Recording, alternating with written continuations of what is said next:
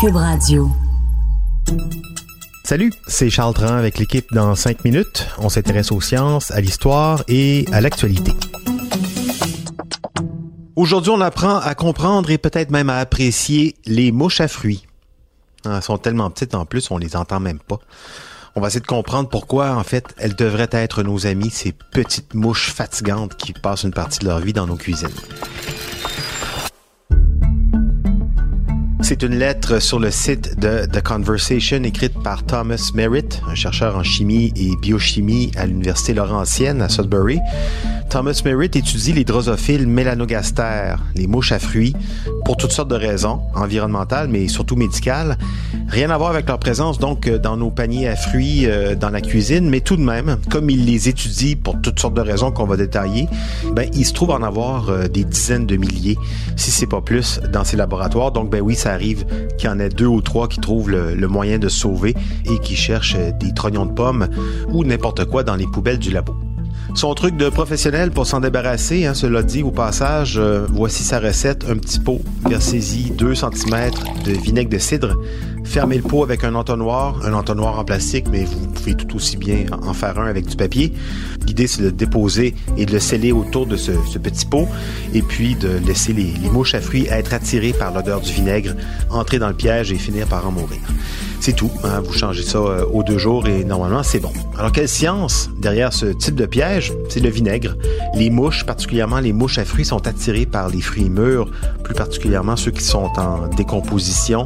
L'alcool, le vinaigre les attire et euh, elles y pondent leurs œufs dans ces fruits. Les larves y éclosent et se nourrissent de la chair trop mûre de ces fruits. Autre question qu'on lui pose souvent à cet expert des mouches, elles viennent d'où au juste les mouches? La génération spontanée, c'est vrai ou pas ça? Non, les comptoirs ne donnent pas naissance à des mouches. Elles viennent sans doute et très certainement de l'extérieur. En fait, les mouches à fruits ont un système olfactif ultra développé qui leur permet de détecter vos fruits pourris après d'un kilomètre, un kilomètre de distance, c'est fort. En plus, comme elles sont très fécondes et que leur rythme de vie est très court, elles peuvent se reproduire super rapidement et en très grand nombre, d'où l'impression qu'elles apparaissent subitement. Et d'ailleurs, c'est justement pour cette raison, entre autres, que Thomas Merritt les étudie parce qu'elles se reproduisent rapidement, ce qui lui donne l'occasion de voir ce qui peut se transmettre d'une génération à une autre en quelques jours, quelques semaines. Et comme leur composition génétique ressemble à la nôtre, c'est devenu un peu la souris de laboratoire du monde des insectes. La mouche drosophile, en fait, elle est à l'origine de dizaines de milliers de publications scientifiques dans le monde depuis plus qu'un demi-siècle. C'est énorme et des découvertes majeures, hein, dont quatre sont à l'origine de prix Nobel.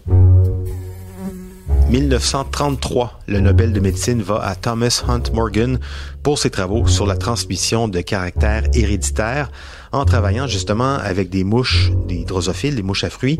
Il remarque que certaines avaient des yeux rouges, d'autres des yeux blancs, et donc en les observant sur plusieurs générations, il confirme plusieurs hypothèses en génétique. On est donc en 1933, prix Nobel de médecine. Ensuite, un de ses étudiants, Hermann Joseph Müller, lui s'intéressait aussi aux mutations génétiques, mais il voulait provoquer plus rapidement. Il passait donc des mouches aux rayons X. Ça a marché, mais euh, il a découvert euh, que les rayons X avaient des effets néfastes chez ces sujets, les mouches. Donc, il a déduit que les rayons X, la radioactivité, étaient nocifs pour l'être humain. Bim, prix Nobel de médecine en 1946. Près de 50 ans plus tard, 1995 exactement, trois chercheurs allemands sont honorés pour leur découverte sur les drosophiles mélanogaster, les mouches à fruits. Ils décrivent le rôle des gènes dans le développement de leurs cellules embryonnaires, permettant de comprendre le développement de maladies comme l'Alzheimer ou le Parkinson, encore une fois prix Nobel. Et plus récemment, en 2011, trois autres drosophilistes, c'est comme ça qu'on appelle les chercheurs qui travaillent avec les drosophiles, les drosophilistes, un Français, un Canadien puis un Américain, sont nommés pour leurs travaux sur le système immunitaire des drosophiles, des travaux qui continuent encore aujourd'hui d'alimenter des découvertes dans le domaine médical, donc quatrième prix Nobel, quatre prix Nobel autour de l'étude de ces mouches qui nous ressemblent. Entre 60 et 80% des gènes chez les humains se trouvent également dans le code génétique des mouches à fruits et pratiquement toute notre biochimie et notre métabolisme sont identiques. On comprend donc leur importance pour la science et notre santé. Donc, prochaine fois que vous réussirez à attraper une drosophile, avant de la tuer, dites-lui quand même merci. C'était en cinq minutes.